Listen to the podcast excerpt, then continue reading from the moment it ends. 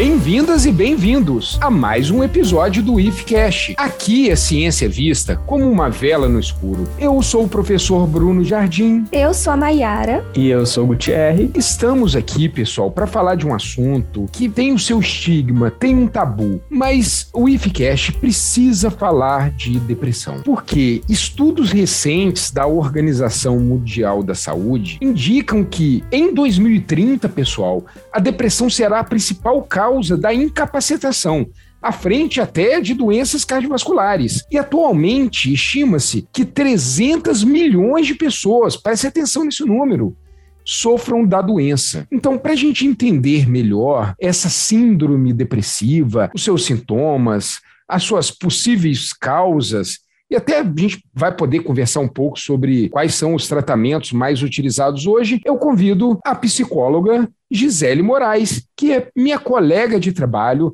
é psicóloga do campus Itaperuna do IF Fluminense. Seja bem-vinda, Gisele. Olá, pessoal. É muito bom estar aqui com vocês hoje para poder conversar um pouco sobre esse assunto tão importante que é a depressão. Então, Gisele, eu acho que para a gente já começar tocando o dedo na ferida, a gente precisa entender o que é depressão.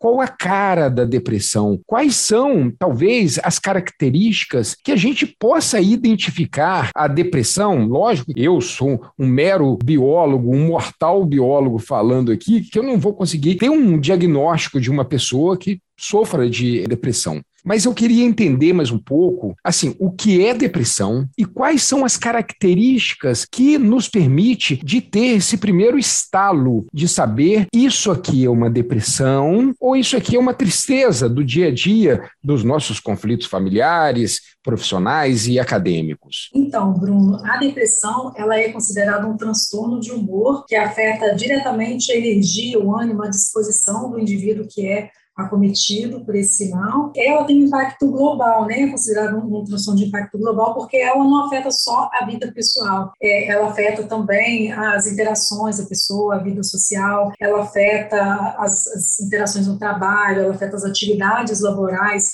como um todo, e ela afeta também a vida acadêmica né, das pessoas que ainda estudam. Então, é considerado um transtorno global por esse impacto assim, em diversas dimensões da vida da pessoa. E quais são assim as características que permite identificar esse estado depressivo? A depressão, ela envolve sintomas físicos, emocionais e comportamentais. Com sintomas emocionais, a gente tem humor deprimido, perda do prazer ou interesse em atividades que as pessoas normalmente gostam de fazer, sentimento de inutilidade ou culpa excessiva ou inapropriada e pensamentos recorrentes de morte. Esses são sintomas emocionais.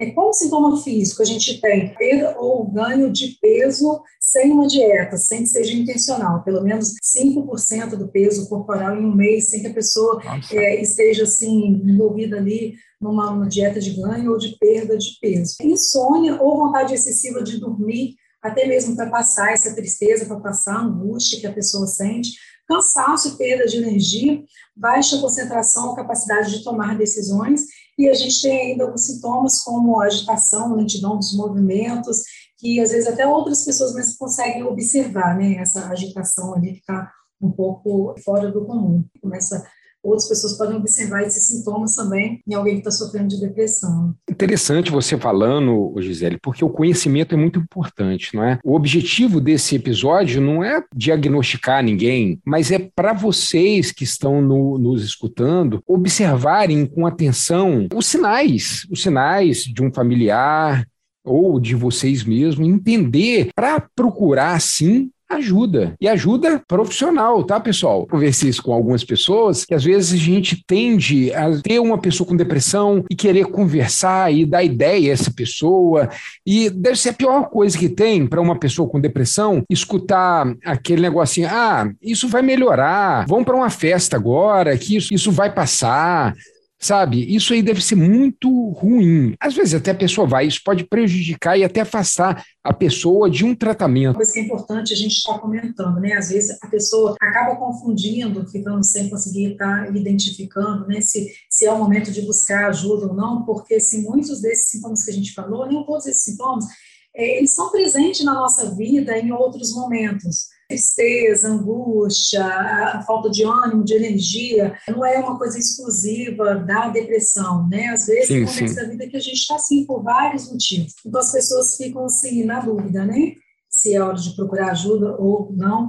Então, assim, o que a gente observa, né, para a pessoa entender se é ou não, pode ser ou não uma situação de adoecimento. Pelo DSM-5, a última versão que teve, para se caracterizar como depressão, né, para ter esse diagnóstico, esses sintomas que a gente falou, eles têm que estar presentes na maior parte do tempo, por pelo menos duas semanas, e ele tem que ter um impacto significativo na vida da pessoa. E desses sintomas todos, tem que estar presente pelo menos o humor depressivo e a perda de interesse ou prazer, né, pelas coisas da vida social, pelas coisas da vida profissional, tudo que a pessoa se interessava antes. Então, é essa intensidade e, e, o tempo né, de duração desses sintomas que, que vai falar se é ou não uma situação de adoecimento. Tudo de acordo com esses manuais que a gente tem. Hoje o sol apareceu e sorriu para mim.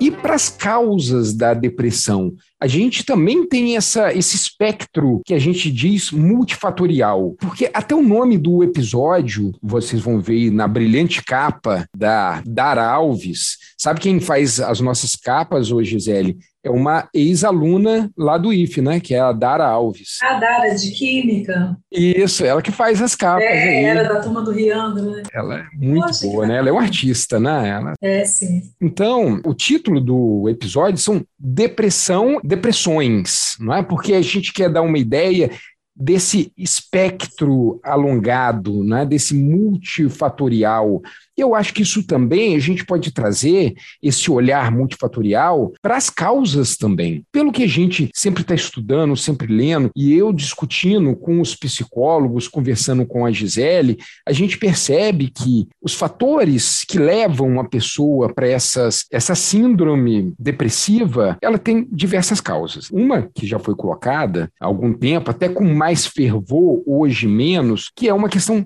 genética. Isso até faz um pouco de sentido, tá?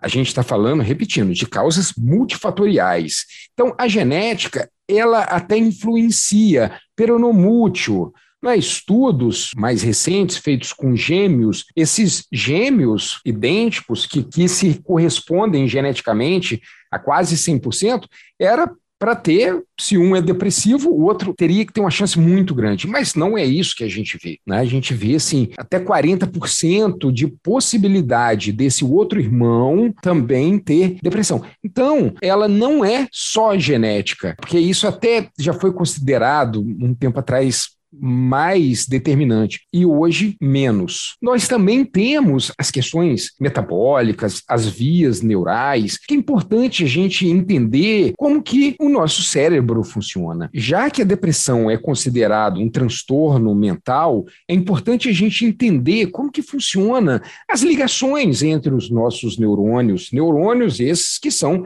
as células uma das células primordiais que nós temos no nosso cérebro. Então é o seguinte, pessoal: imagine dois neurônios. Os neurônios são células que têm o seu núcleo e são um pouco alongadas. Um pouco às vezes, outras podem ter esse prolongamento muito maior. Então, essas células se comunicam umas com as outras. A maior parte das vezes se comunicam com sinais químicos então, entre um neurônio e o outro, eu tenho uma fenda, um buraquinho que eles não se encontram. Essa fenda é chamada de fenda sináptica. Então, nós temos esse neurônio anterior, pré-sináptico, e o posterior, que vai receber esse sinal de pós-sináptico. Entre eles, como eu disse, uma fenda sináptica. Tudo isso nós vamos denominar aqui de sinapse. Então, como que funciona essa, essa sinapse? No corpo do neurônio há uma despolarização da membrana desse neurônio, até chegar no finalzinho dele, perto lá da fenda sináptica. Quando esse sinal, que é elétrico, chega até o final desse neurônio, ele vai liberar o conteúdo de vesículas. Esse conteúdo, pessoal, são os neurotransmissores. Os neurotransmissores são moléculas que vão estar naquela fenda sináptica e vai se ligar no neurônio pós-sináptico, que vai dar toda a comunicação intracelular para ele ser ativado e disparar o próximo sinal elétrico. Basicamente, é assim que funciona a comunicação entre os neurônios. Por que, que eu dei esse preâmbulo para a gente falar de neurônio? Porque, como a gente está falando de causa, algumas possíveis causas, algumas hipóteses, hipóteses que já estão perto de uma teoria, que põe alguma falha, essa dinâmica de neurônios e neurotransmissores, como um dos fatores que levam à depressão. Então é importante aqui, pessoal, a gente destacar o seguinte, que tem uma parte importante do cérebro onde que a gente tem uma população desses neurônios, que é o hipocampo. É uma estrutura que está encaixada bem profundo no lobo temporal controla. Olha só, é importante para o sistema límbico que regula a motivação, emoção, a memória, o fato de você aprender as coisas. Olha só que região interessante para a gente ver com cuidado. Gisele falou aqui que a depressão, um dos seus sintomas,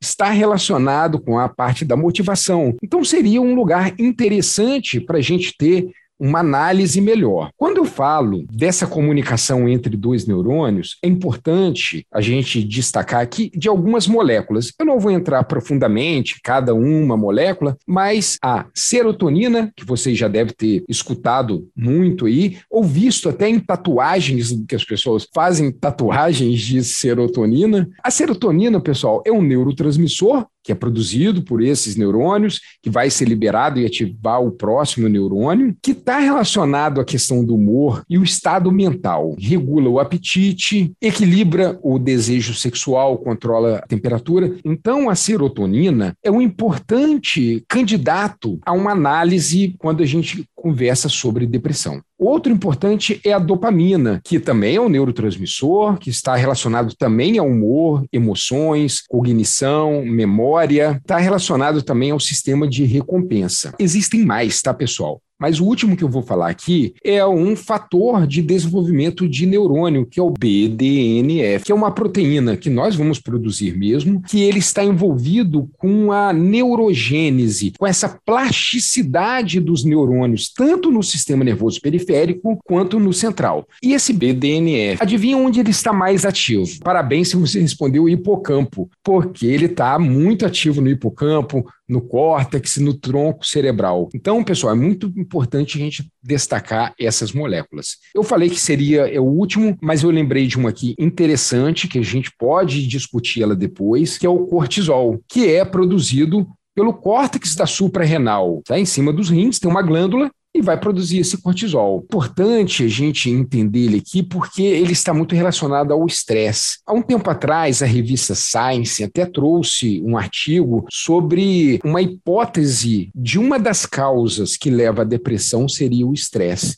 Então, se o estresse leva à depressão, é importante a gente investigar também a funcionalidade dessa molécula que se chama cortisol. É interessante a gente falar dessas moléculas, pessoal, porque a base de vários tratamentos farmacológicos se baseia no funcionamento dos neurônios, dessas sinapses, como que essas sinapses vão agir, e também nesses próprios neurotransmissores. Voltando ao BDNF, foi uma questão que eu esqueci, até mais epigenética. Escutem o nosso episódio, que eu não lembro o número agora, mas vai estar na descrição sobre epigenética, que a gente comenta isso lá também que estresse ele diminui a expressão de BDNF. Então faz todo sentido a gente pensar em questão de causa e efeito aqui.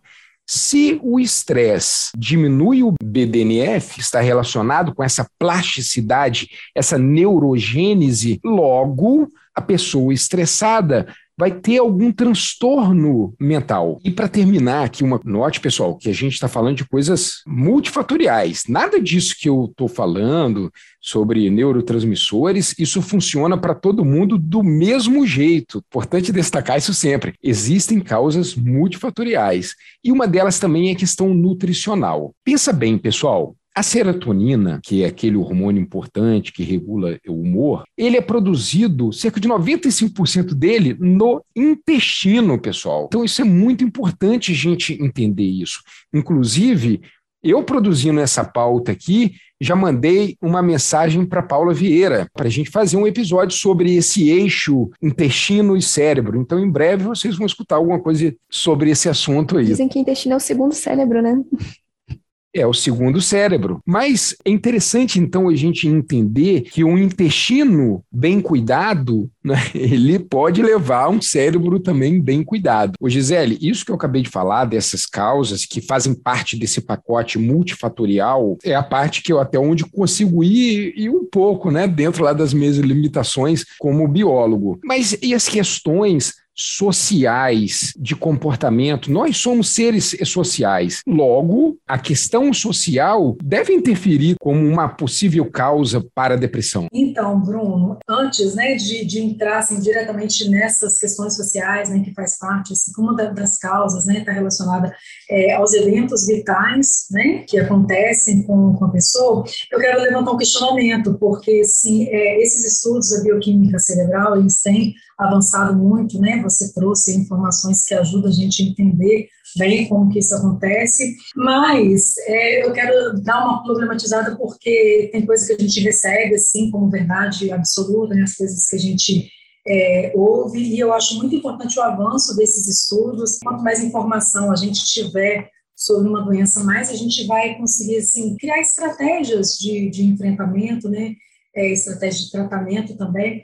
Só que assim, um dado me chama a atenção. É um relatório que foi divulgado pela Organização Mundial de Saúde em 2017, traz lá um dado importante que fala que o Brasil, ele é o segundo país né, das Américas em número de depressão, que está atrás só dos Estados Unidos, o Brasil, né, no relatório daquela época, ele tinha uma taxa de 5,8% da população né, acometida ou diagnosticada com, com depressão, enquanto os Estados Unidos está com 5,9%. Então, assim, é, na América Latina, o Brasil está em primeiro lugar em casos né, de, de, depressão. Aí, baseado nas explicações que a gente viu até então, será que a gente pode concluir disso que o cérebro do brasileiro ele está com algum defeito, tem algum problema no cérebro do brasileiro, de forma geral?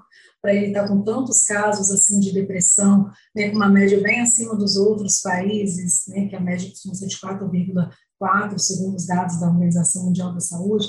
Então, assim, a gente precisa ir além. É, é muito importante essas explicações, entender tudo que pode estar influenciando, mas assim tem muitas questões sociais no nosso país que têm contribuído para o adoecimento mental que a gente precisa também estar considerando. Então, assim, eventos vitais, eventos estressantes podem também contribuir para o desenvolvimento da depressão, né, eventos assim estressores é, tanto atuais quanto do passado que a pessoa não conseguiu ainda ressignificar, né, não conseguiu elaborar o evento ele pode, no momento futuro, não necessariamente ali imediatamente, mas ele pode, em algum momento, vir a se tornar é, um transtorno depressivo. Situações de vulnerabilidade de maneira geral, né? situação de privação econômica, é, situação de problemas de saúde, que às vezes a pessoa não consegue receber ali a atenção que ela precisa do sistema de saúde, desemprego também, né, uma coisa que afeta muito a vida das pessoas. Esses são fatores que a gente precisa estar considerando também, porque se a gente foca só nessa ideia da depressão,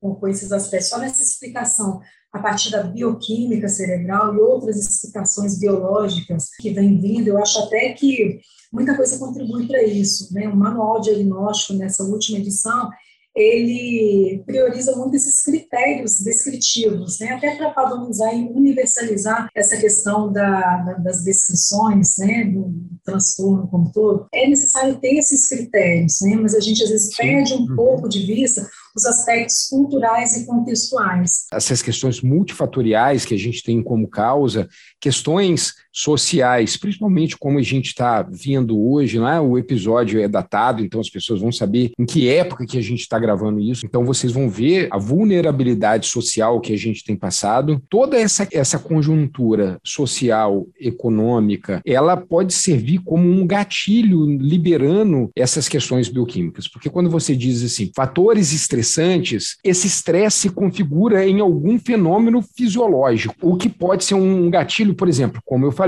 para a liberação de mais cortisol. Uma pessoa com estresse na sua vida, um estresse social, financeiro, ele vai aumentar o seu nível de cortisol. Esse cortisol interfere do funcionamento do BDNF e a falta dessa molécula diminui a plasticidade neuronal, que está relacionado com casos depressivos. Gisele, aproveitando esse contexto que você abordou aí, na questão do, de Brasil e dos Estados Unidos como principais exemplos da, da América, você pode, a gente pode fazer uma correlação da questão do número de casos de depressão ter aumentado no, ao longo do, do século XX, principalmente nos países desenvolvidos? Olha, é, assim, esses estudos né, que traz esse viés mais crítico, né, eles apontam sim uma relação com isso, né, essa influência do, do desenvolvimento tecnológico, até porque eles trazem também que tem essa prevalência de maiores casos de depressão em áreas urbanas, por exemplo. E foi bom você ter tocado nisso também, porque a gente entra em outro ponto, né, em aspectos assim, aspectos culturais e também da vida moderna, é, as exigências que a gente tem hoje, que acabam contribuindo para esse estresse que o Bruno falou, né, que age diretamente assim, nos nossos hormônios. A gente precisa sair um pouco desse viés biológico, que é muito importante também, para considerar aquilo que está à nossa volta. Né? Então, hoje, a gente tem a tecnologia que ajuda em muitos aspectos, a gente não consegue mais viver sem, né? até é, esse momento que a gente está tendo aqui, ele é possível né, por conta da tecnologia, a informação, ela chega também mais rápido a mais pessoas por conta disso, mas essa tecnologia trouxe também é, a possibilidade de a gente estar tá fazendo várias coisas ao mesmo tempo. E, assim, é, as exigências do mundo capitalista traz a necessidade, então, junto à necessidade que, que o capitalismo traz, com essa possibilidade, né, as pessoas estão cada vez mais exacerbadas de, de trabalho, de serviço, de responsabilidades, né, são bombardeados com tanto de informação no seu dia a dia, que às vezes a gente não dá conta de estar tá assimilando aquilo tudo. Até eu fico pensando, a pessoa que vai estar ouvindo isso aqui, né, ali em casa, normalmente a gente está associando várias atividades ao mesmo tempo. Né? Você está estudando, você está ouvindo podcast, você está fazendo outra, outra atividade ali no seu dia a dia. Então, assim, a vida moderna ela trouxe outras exigências que a gente não tinha um tempo atrás. E esse desenvolvimento tecnológico trouxe essa possibilidade de acumular funções simultâneas. Tudo isso vai somando e vai contribuindo para que a gente adoeça. Então, assim, quando você fala né, do aumento de, de, de diagnósticos de casos de depressão, a gente vê, sim, que tem aumentado com o passar do tempo. Eu acho que isso diz respeito, em parte, também aos critérios diagnósticos que vão sendo cada vez mais flexibilizados, né? vão sendo alargados, e também características da vida moderna que traz exigências que antes a gente não tinha. Né? Por exemplo, a máxima social hoje é que o indivíduo ele seja produtivo, bem-sucedido e feliz. Pois é. Uhum. Em contrapartida, né, o que a gente tem visto são pessoas cada vez mais frustradas, né, cada vez mais tristes, com o sentimento de vazios e medicalizadas. Então, assim, a gente não pode perder de vista essa dimensão contextual, que às vezes é, é um pouco deixada de lado. Porque se a gente entende que foi todos esses estudos que a gente viu possibilitou o avanço da, da parte de medicamentos, da indústria farmacêutica, e hoje tem remédio para tudo quanto é sintoma, então, então tem assim a parte positiva desse viés, mas também a gente vê crescendo junto com isso o fenômeno que a gente chama de medicalização da vida antes aspectos que, que eram considerados naturais, né, hoje a pessoa não sabe como lidar com ele, que é a pílula mágica para estar tá aliviando aquele sintoma. A gente não pode perder isso de vista. E o sofrimento psíquico, a dor, a tristeza, o luto, acabam sendo classificados dentro de uma categoria diagnóstica quando né, a gente precisa estar expandindo a visão de que faz parte da vida e que a pessoa tem que aprender a estar lidando com isso né, com, com as frustrações, com, com, a tristeza, com o sentimento de vazio, em determinado momento ele vai fazer parte da nossa vida. Uma questão que eu estava querendo conversar com você, Gisele, e com o Gutierrez e a Maiara é a questão da desigualdade, sabe? Eu tenho uma visão anedótica mesmo, assim, que regiões onde a gente tem uma desigualdade, você tem mais casos de depressão. Então, quando a gente fala de desigualdade, insegurança alimentar, insegurança financeira, isso ser um catalisador para processos depressivos, e isso tudo leva a uma medicalização, talvez uma medicalização comercialização exagerada e às vezes a gente está pensando em produzir melhores medicamentos, medicamentos mais eficientes, que têm uma rota mais definida aí com os neurotransmissores que eu falei. Só que seria melhor a gente dar um passo atrás, buscar o princípio de tudo, que é a instabilidade econômica, a insegurança alimentar, a miséria. Isso. Então, eu acho que o nosso pensamento, a nossa busca para combater esse mal que assola aí tantos países, a gente está pensando em um viés diferente. A gente está tentando tratar ao invés de não deixar que ele aconteça.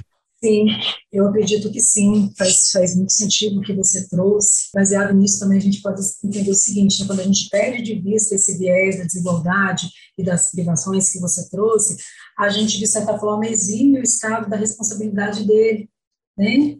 Em estar tá cuidando, assim, da, da saúde, do bem-estar, de aspectos que são imprescindíveis para a dignidade da pessoa e para o bem-estar né, de uma forma geral, focando, né, eu acho que o risco de, de trazer como se tudo fosse assim é, biológico, a gente perde um pouco de vista essas questões tanto da responsabilidade do Estado quanto do indivíduo mesmo de estar vendo com suas questões, de estar, estar buscando assim coisas que contribuem para a qualidade de vida, um autocuidado que vai sim contribuir para que ele esteja vivendo melhor. O Bruno, e eu acho que uma coisa que a gente precisa ressaltar também, o que, que pode estar por trás disso, né? Porque, assim, essa patologização da vida, de forma geral, ela tem também outro viés do capitalismo, que é a questão relacionada ao lucro da indústria farmacêutica. Porque, se o Brasil ocupa hoje a oitava posição no ranking mundial relativo ao lucro né, da indústria farmacêutica, que fatura cerca de 63,5 bilhões por ano. Né? E esses dados que eu estou te falando aqui, eles foram publicados né, pela Agência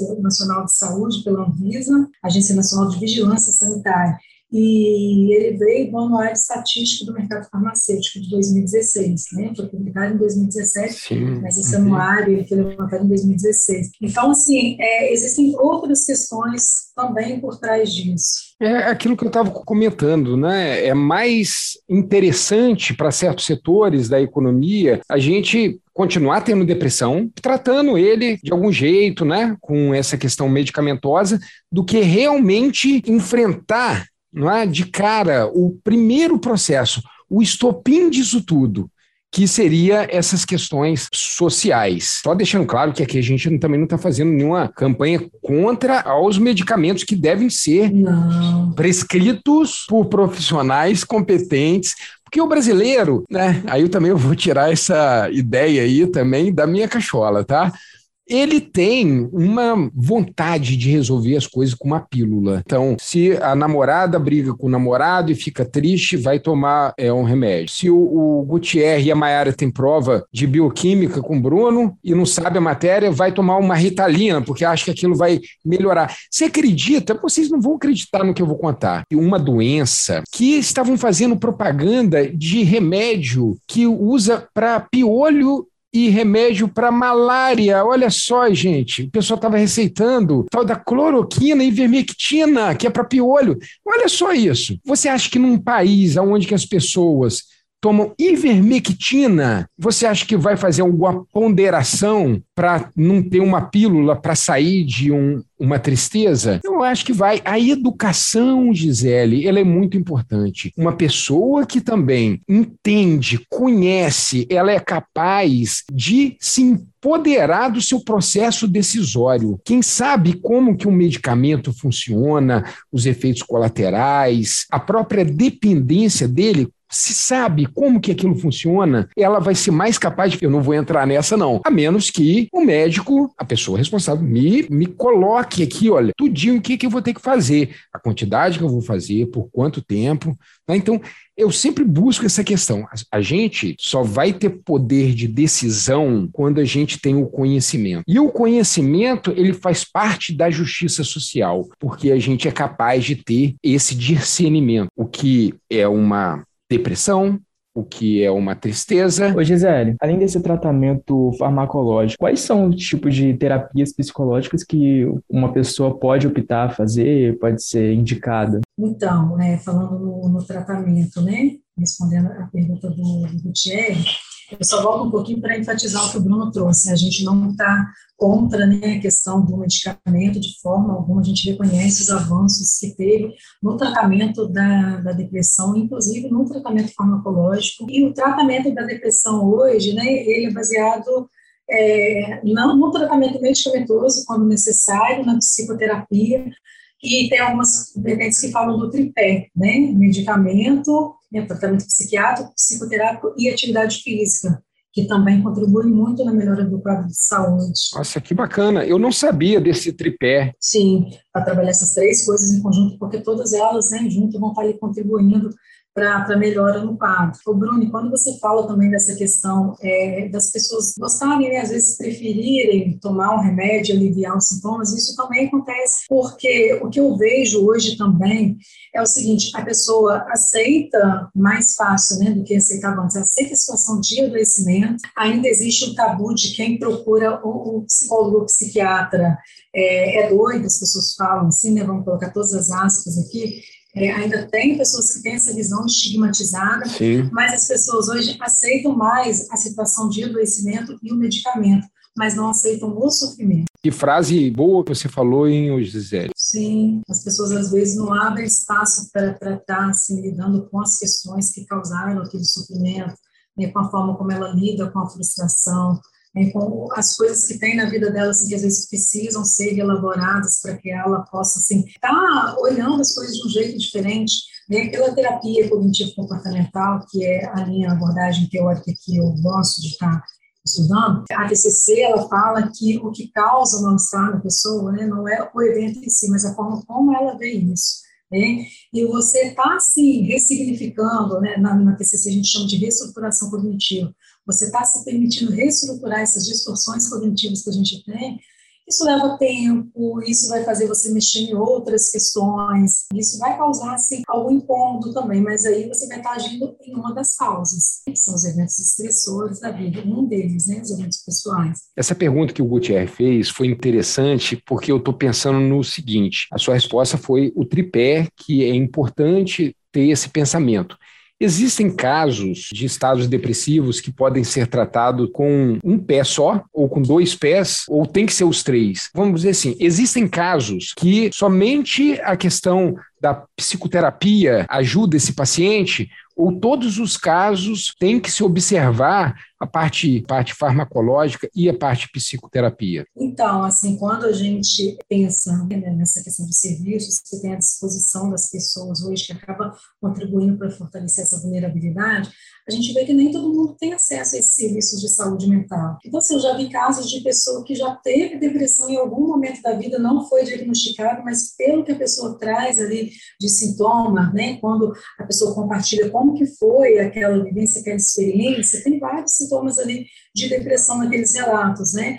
Então, assim, é possível sim estar tá tratando com psicoterapia, né? até porque a depressão também, ela tem vários níveis, né? A gente está falando da depressão maior, tá? Esses critérios que eu citei lá de sintomas é o que o DSM DSM-5 traz como depressão maior. E essa depressão, ela tem estágios, né, de, de leve, moderado e grave. Então, assim, é, eu acredito que sim, em alguns casos não vai ser necessário o medicamento, mas é importante frisar que é o médico que vai estar tá podendo tá, estabelecer, né, podendo assim, observar se esse caso vai ou não precisar de acordo com a gravidade dos sintomas. Eu acho que deve ser muito difícil, assim, eu falando de fora, tá? Eu não sou médico, deve ser muito difícil diagnosticar uma depressão. Porque, por exemplo, se eu estou com dor de garganta, eu vou no médico, abro a boca, ele vai olhar lá a minha amígdala com algumas colônias de bactérias. Olha, você tem bactérias.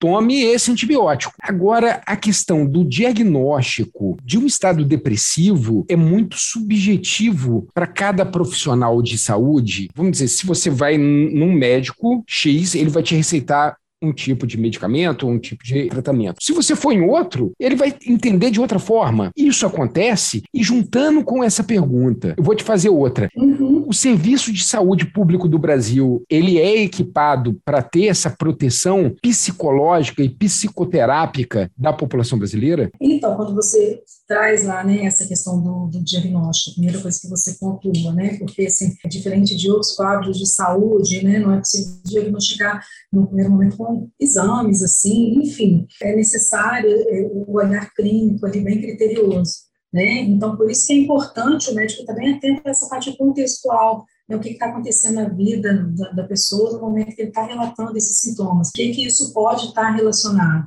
Né? É muito importante estar tá vendo histórico de, de, histórico pessoal ali, histórico né, da, da doença da família, a dinâmica familiar, enfim, tudo que está envolvido ali na, na, experiência daquele indivíduo no momento para conseguir estar fechando esse diagnóstico. Mas deve ser muito difícil, não é? Fazer esse diagnóstico. Não, eu estou falando que eu estou de fora, né? Que eu não sou profissional, mas eu quando eu vejo um, um profissional da saúde fazendo um, um, diagnóstico assim, eu falo, nossa, que bacana, como que essa pessoa enxerga isso? A falta do diagnóstico clínico deixa esse profissional que ele tem que ter uma sensibilidade muito grande para entender esse contexto todo. Sim. Tem que ter. Parabéns aos profissionais que tratam a depressão porque eles são muito capazes de ter esse olhar sem ter um exame, um hemograma para falar o que, que ele precisa. Uhum. Como a Gisele falou anteriormente, que tem os graus definidos de depressão, desde o mais leve até o mais, o mais grave. O, o mais leve é, é mais difícil, assim como você disse agora, Bruno, de diagnosticar mesmo, mas hoje em dia já tem já tem alguns tipos de tratamento, alguns tipos de instrumentação para ressonância para os casos mais graves, onde você já pode fazer ressonância magnética do, do próprio sistema nervoso e já identificar algumas partes do cérebro que estão sendo afetados por essa depressão, no caso mais grave, onde você tem uma, um comprometimento bem maior. Só que nesses casos fica bem mais fácil de diagnosticar, porém já está num estado mais avançado de depressão, então fica bem complicado de tratar. Aí já vai quando assim, quando todo esse contexto social, ele é tão impactante que chega a mudar a estrutura neuronal desse paciente. Sim, como você disse anteriormente, na questão da funcionalidade, na questão da liberação de moléculas, isso já fica bem mais restrito. Ah, deixa eu falar um, uma questão de liberação de moléculas. Os medicamentos, a maioria deles, tá, pessoal? Eles funcionam em dois aspectos básicos. Não vou descrever tudo aqui, não. Lembra quando lá atrás eu falei do neurônio pré-sináptico que vai liberar, por exemplo, serotonina e o da frente vai captar? Essa serotonina que vai se ligar no neurônio da frente, ele vai voltar para o neurônio pré-sináptico. Ele vai ser recapturado vai entrar da vesícula desse neurônio pré-sináptico para ser estocado para outra ocasião. E também algumas enzimas de dentro desse neurônio pré-sináptico vai destruir essa serotonina, tá? E vai produzir mais depois, mas vai destruir por uma enzima que chama monooxidase. A base da maioria dos medicamentos antidepressivos evitar essa recapturação de serotonina. Então, deixa a serotonina que está ligado ao humor, como eu falei antes, mais tempo em contato com os neurônios, mais tempo ali naquela fenda sináptica. Outros medicamentos são inibidores dessas enzimas monoxidases, que impede a destruição das serotoninas, tá? Porque eu acho que eu esqueci de dar essa parte na hora que eu falei sobre a serotonina, mas eu falei em, uma boa ocasião que a gente está conversando sobre as, os possíveis tratamentos. Sim, tem seu papel, né? Por aí a gente vê, por essa explicação, a gente vê que é, o, o, tratamento né, medicamentoso, quando bem orientado, ele tem isso papel. Aí, Gisele, a gente pode até pensar é no seguinte, como que é multifatorial? Pensar o seguinte, eu estou com depressão, Gisele está com depressão, Gutierrez está com depressão, Maera está com depressão. Se a gente for fazer algum tratamento medicamentoso, vai ser diferente para nós quatro. E cada um de nós quatro vai responder de formas diferentes. Então, por isso que a gente não pode cravar hoje, a gente ter uma pílula e falar assim, essa aqui funciona. Primeiro, que a gente não entende muito bem como que funcionam essas vias, elas estão descritas. Se a gente entendesse tão bem, a gente já teria essa tal pílula aí que funcionaria aí para esses neurotransmissores, para todos esses neurotransmissores. Disse que o dia ia ser bom do começo ao fim. Gisele, até é, aproveitando essa questão da medicação, o diagnóstico para depressão, ele normalmente vem acompanhado de outras doenças psicológicas ou ele si se apresenta de forma única? A, a pessoa tem apenas depressão e só vai tomar um, um remédio, um remédio específico para a depressão.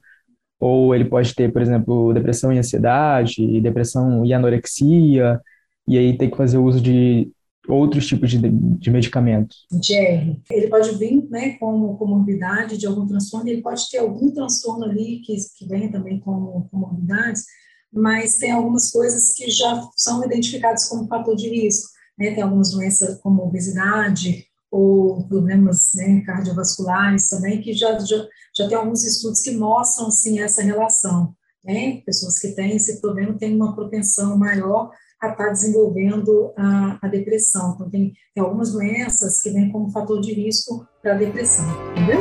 Disse que o dia é ser bom do começo ao fim.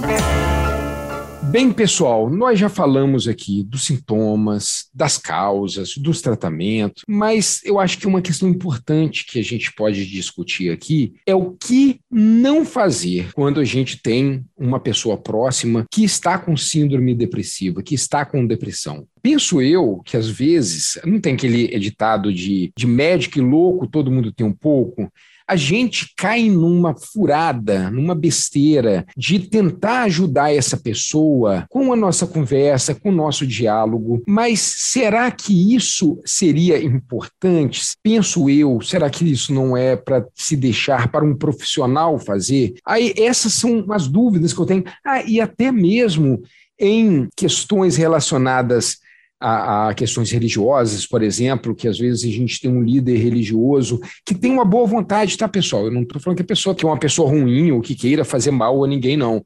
Mas sem saber está prejudicando. Eu queria que você falasse um pouco sobre isso, é, Gisele, sobre a atuação de uma pessoa leiga assim, na conversa, no pseudo-tratamento em uma pessoa com depressão? Então, assim, tanto o suporte familiar quanto o suporte social, assim, dos amigos, é imprescindível para a pessoa estar tá conseguindo sair desse quadro de depressão, né?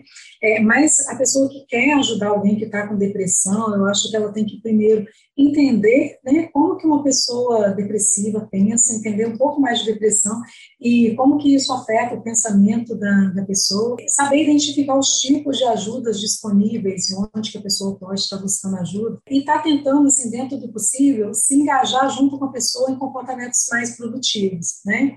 Então, assim, é esse primeiro ponto que eu falei, entender como que a pessoa pensa bem baseado também na, na terapia cognitivo comportamental, que eu comentei antes, né, que a gente vê que o que faz diferença mais do que a situação em si como que a pessoa interpreta ela, né? E a depressão ela vem com essa carga de culpa. Um dos sintomas é essa culpabilidade. A pessoa ela vê si mesma como inútil, como incapaz, como fardo. Né? Ela não, não se percebe, ela se percebe como uma pessoa sem valor. Né? O mundo para ela parece aquele lugar é, ruim, vazio, solitário. Ela tem essa percepção de que os outros são melhores, mais capazes que ela, que ela não é compreendida. E ela tem assim, aquele pensamento de desesperança muito grande, muito forte com relação ao futuro, com relação a dias melhores, enfim. Então, assim, é, quando a pessoa entende né, que, que esses pensamentos eles são comuns numa pessoa que tem depressão, ela já vai conseguir saber o que não fazer, né? O que não fazer, o que não falar. Então, por exemplo, frases do tipo, ah, você só vê as coisas negativas, você não consegue ver as coisas boas que estão acontecendo, né? São frases que a gente precisa de estar evitando. Eu já escutei uma parecida, que é assim, gente, mas por que, que você está triste? Por que você está depressiva? Pense que na África tem um porção de Sim. gente morrendo de fome. É. Olha só, né? Assim, fazendo esse tipo de comparação, né? Absurdo. Aí a pessoa vai se sentir mais culpada ainda, né? Vai se sentir mais culpada ainda. Porque, assim, às vezes ela já até se culpa por estar se sentindo assim, né? Porque às vezes a pessoa tem, sim, ela consegue, é, é, cognitivamente, ela consegue perceber né, que existe, sim, muitos motivos para não estar triste, que a vida dela tem muita coisa boa, mas ainda assim não consegue, né, só a partir desse pensamento, sair do quadro depressivo. Né. Outras coisas que eu acho que não é bacana falar, né, é, ah, isso é coisa da sua cabeça, se você se ocupasse mais, as coisas não iam ser assim, né, isso é falta de Deus, isso é falta de fé. Esse eu já escutei. Isso é, isso é falta de Deus no coração. Olha né? só. Tem outras coisas, às vezes a pessoa tem fé, mas ela está vivendo esse problema. É desculpa de que não quer fazer nada. Né? Ah, isso foi porque foi, foi muito mimada, na minha época não tinha isso. É, enfim. Mimimi, o pessoal fala que é mimimi, a palavra é essa. Isso, é mimimi, é, olha como a vida é boa e tal. Essas coisas assim, que, que não vão ajudar em nada, né? não vão contribuir para que a pessoa consiga estar tá saindo desse quadro quando eu falei de estar tá reconhecendo onde buscar ajuda. Às vezes a pessoa ela vai estar tá num nível de desânimo tão grande que nem para levantar dali para ir buscar um serviço de saúde, para conseguir marcar uma consulta, para é, marcar psicoterapia, nem isso ela não vai conseguir. Então, às vezes, você pode, sim, buscar essa informação de, de onde que existe esse tratamento disponível, como é que faz para marcar, e vai ali tentando motivar a pessoa a estar tá engajando naquele, naquele tratamento, né? Ver o que, que tem disponível aí na rede, na, sua cidade, na sua comunidade. Alta de coisa para fazer também já tinha ouvido, né? E a pessoa fica com depressão e com burnout. Isso aí, uma pergunta que eu te fiz, eu não sei se foi nessa gravação ou na outra, porque, pessoal, a gente está gravando quase esse episódio pela segunda vez, que deu ruim no Discord e mudamos para outra plataforma, né? Contando os bastidores do IFCast. Mas eu tinha perguntado isso para você, ô Gisele, sobre como que é a capacidade da rede pública do Brasil para atender o cidadão. O Bruno, assim, mudou um pouco, né, depois de, de 2001, que teve a Lei 10.216, que foi a lei da reforma psiquiátrica, então, assim, alguns outros dispositivos for, foram criados, né? Hoje a gente tem, em cada cidade, o Centro de Atenção Psicossocial, os CAPs. Tem o CAPS-I, que é o CAPS infantil, tem o CAPS-AD, que é para álcool e outras drogas, né? Sim. Então, a gente tem alguns dispositivos hoje que não tinha antes. Mas, assim, na prática, a gente vê que não abarca é, a quantidade de pessoas que às vezes têm precisando desse serviço. Então, assim, tem muita gente que às vezes a gente encaminha e sabe que vai estar ali na fila porque é, na prática não tem a quantidade de profissionais que deveriam ter para estar abarcando essa, essa demanda. Mas já teve algum avanço. Eu pulei da cama e corri para fora, nunca estive tão feliz quanto... Então, aí, é, voltando, né, a gente estava falando assim, de como que a pessoa pode estar ajudando, é, eu acho que quando, quando eu falei, né, se engajar em alguma atividade junto com a pessoa, porque às vezes sozinha ela não está ali com, com força, com energia para estar tá fazendo, né, é muito importante que a pessoa é, desenvolva hábitos saudáveis, né, hábitos de, de alimentação saudável, atividade física, sono regular, rotina do sono, são coisas que a gente vê que, que fazem parte da saúde como um todo, né, do bem-estar, da qualidade de vida.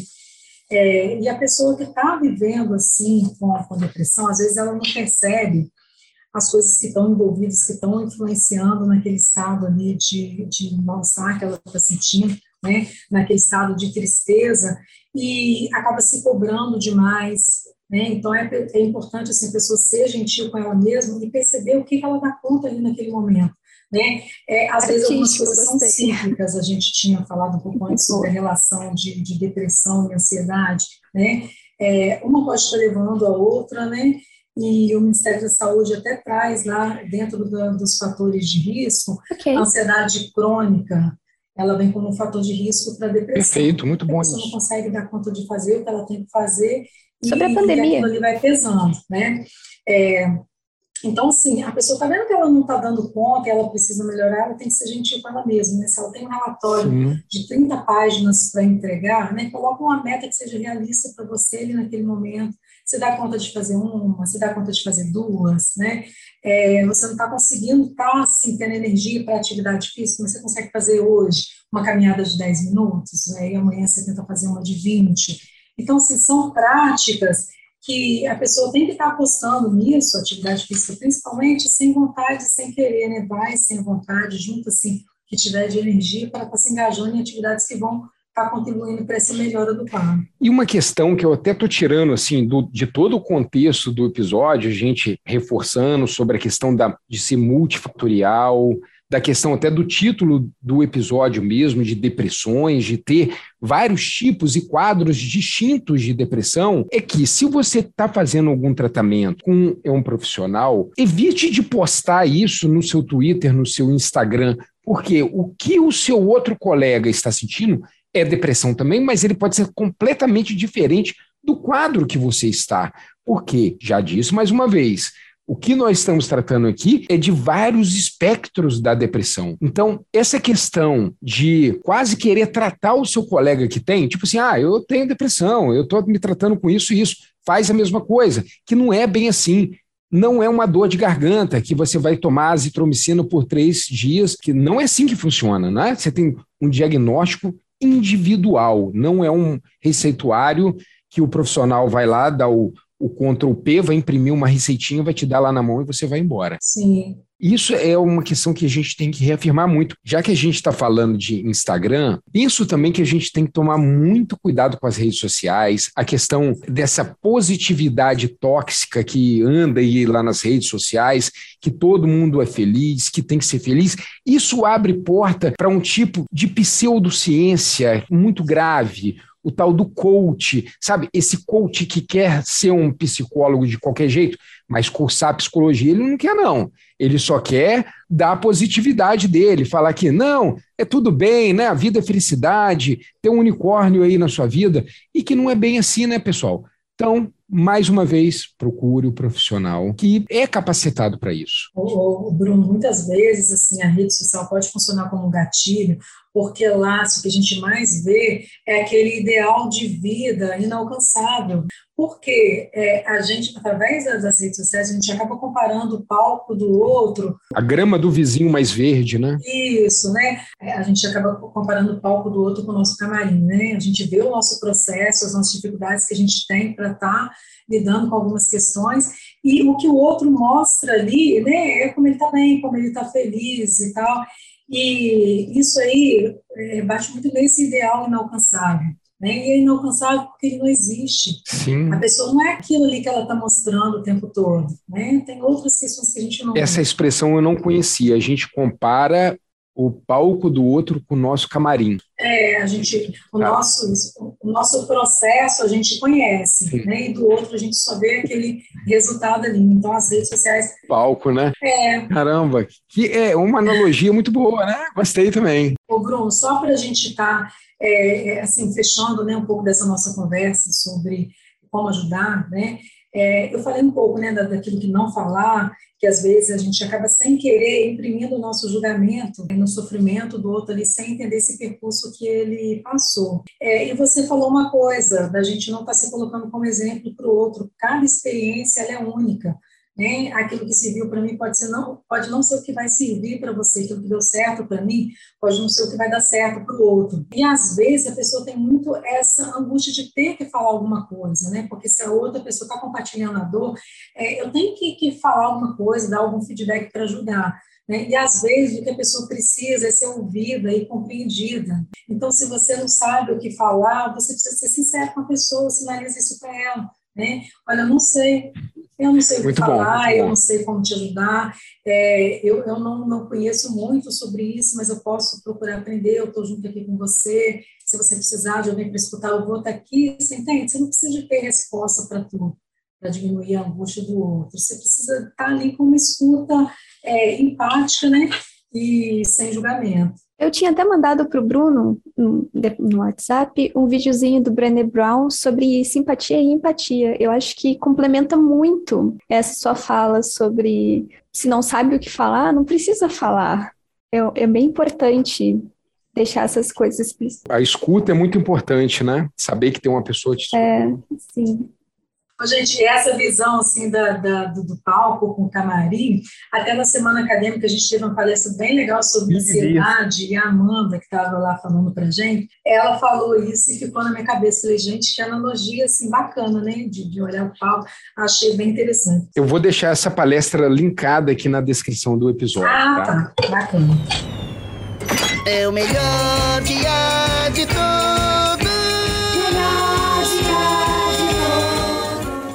Gisele, a gente está num contexto histórico muito importante de pandemia. E certamente essas mudanças na nossa rotina influenciam na, no nosso psicológico. O que, que você tem a dizer a respeito disso, da contribuição da pandemia para sintomas de depressão, ansiedade? É, Maiara, eu acho assim que as experiências que a gente está vivendo hoje, né, é, elas são capazes de estar tá, assim transformando a gente em vários aspectos. Eu vejo que ao mesmo tempo que a, que a nossa saúde mental ela foi impactada porque a rotina ela mudou de uma hora para outra, né, foi uma mudança repentina na nossa rotina, sem a gente ter essa possibilidade de estar tá se preparando para isso, né, então isso teve impacto. Outra coisa que eu vejo acontecendo também por conta disso é, e da necessidade principalmente do isolamento social, esse período de pandemia, a gente acaba tendo que ficar sem recorrer, a gente perde um pouco essa possibilidade de recorrer ao que antes a gente recorria para lidar com, com, os nossos problemas. Né? Então, antes você estava mal, você teve um problema aqui em casa, você ia para a escola, você saía, você encontrava seus amigos, você tinha essa rede de apoio. Né, que nesse período de pandemia não é que a gente não tenha, né, mas a interação ela foi feita de uma forma diferente. Né? Por muito tempo a gente ficou ali só nessa interação virtual, né? É, com medo da, da doença, da morte, que foi um medo real que a gente teve. Infelizmente, muitas pessoas morreram por conta da pandemia ou foram acometidas assim de maneira mais grave, que ainda estão lidando com, com os efeitos disso. Então acho que teve esse impacto assim negativo, mas por outro lado eu acho também que a gente volta com outras possibilidades de interação. Eu acho que a gente vai valorizar mais o estar junto, a gente vai valorizar mais a presença, a companhia do outro, o abraço. Né? Eu acho que isso vai ficar como uma marca que vai fazer com que as nossas relações quando a gente está voltando, quando a vida. Acho que a vida nunca volta ao normal, porque ela volta assim com essas marcas que vão ficar da, da pandemia. Ela volta diferente. Isso. Mas quando a gente puder estar tá voltando à rotina, eu acho que a gente vai ter por um tempo essa marca da, da pandemia, assim, de estar tá valorizando essa proximidade. Agora, eu acho que o que vai ficar disso também vai depender muito da forma também como cada um lida com esse momento de adversidade. Tem gente que conseguiu se reinventar nesse período né, que não podia fazer nada, conseguiu através disso aí descobrir ou conseguiu se conhecer mais também, se entender melhor, aproveitou esse período para estar tá olhando mais para dentro e descobriu coisas sobre si mesmo que antes não sabia. Né? Então, acho que vai depender muito dos recursos que as pessoas teve disponíveis e da forma como elas lidaram com esse período de dificuldade. Respondi, gente, era isso. Perfeito, muito bom, muito bom. Eu... Muito bem respondido ainda não acabou! Hoje era pra ser o meu dia perfeito. Bem, pessoal, estamos chegando ao final de mais um episódio do IFCast, episódio importantíssimo para o IFCast. Aqui eu acho que é um marco aqui para gente. É um episódio que nós conversamos, nós entendemos, nós falamos também aqui, né? E aqui e nos bastidores também, das partes que vocês não vão escutar, tá? Mas conversamos bastante aqui também, foi muito boa a conversa. Gisele, muito obrigado pela sua participação. Espero te ver em breve presencialmente. Como eu já falei, eu e Gisele somos colegas de trabalho e tem quase dois anos que eu não a vejo, né, não, Gisele? É isso aí. Presencialmente, né? Eu espero. Aqui, obrigado mesmo. Espero também, Bruno. Espero te ver em breve mesmo, porque não é a mesma coisa, né? Esse trabalho remoto, ele não, sim, não é a mesma sim. coisa. Eu sinto bastante falta mesmo desses momentos de estar encontrando, de estar ali no presencial e tudo que isso traz, né? Esse calor que, que o momento traz. E é isso, gente. Foi muito bom estar aqui com vocês, né? Quem está ouvindo aí, aluno do IFE, que está acompanhando esse episódio de hoje. Se precisar de alguma coisa, se quiser conversar um pouco mais sobre o assunto, né? Se quiser compartilhar alguma coisa ou alguma informação sobre isso, outros temas que eu possa estar ajudando, pode me procurar, tá? A gente está no, no, online, mas a gente está assim, tendo recursos para estar tá acompanhando vocês e oferecendo um suporte nesse momento, tá? Então, fico à disposição. Muito bom. Foi um prazer imenso te conhecer, Gisele. Eu adorei gravar esse episódio, foi muito incomodativo e ao mesmo tempo acolhedor. Eu acho que quem ouvir esse episódio depois vai sentir a mesma coisa. Eu agradeço muito por ter participado, mesmo que mais como ouvinte do que como participante.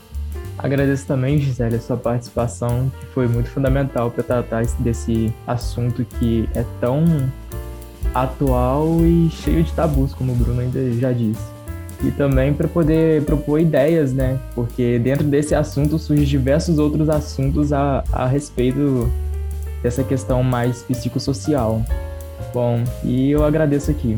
Espero que a gente se vê novamente. Isso aí, pessoal. Um abraço a todos. Ah, antes de qualquer coisa, se você estiver triste, não sabe se é depressão ou não, evitem de escutar Vento no Litoral do Legião Urbana. Uma dica. Não ouçam a lista de Oswaldo Montenegro. Aqui, pessoal. Um abraço. Tchau, tchau. Fui.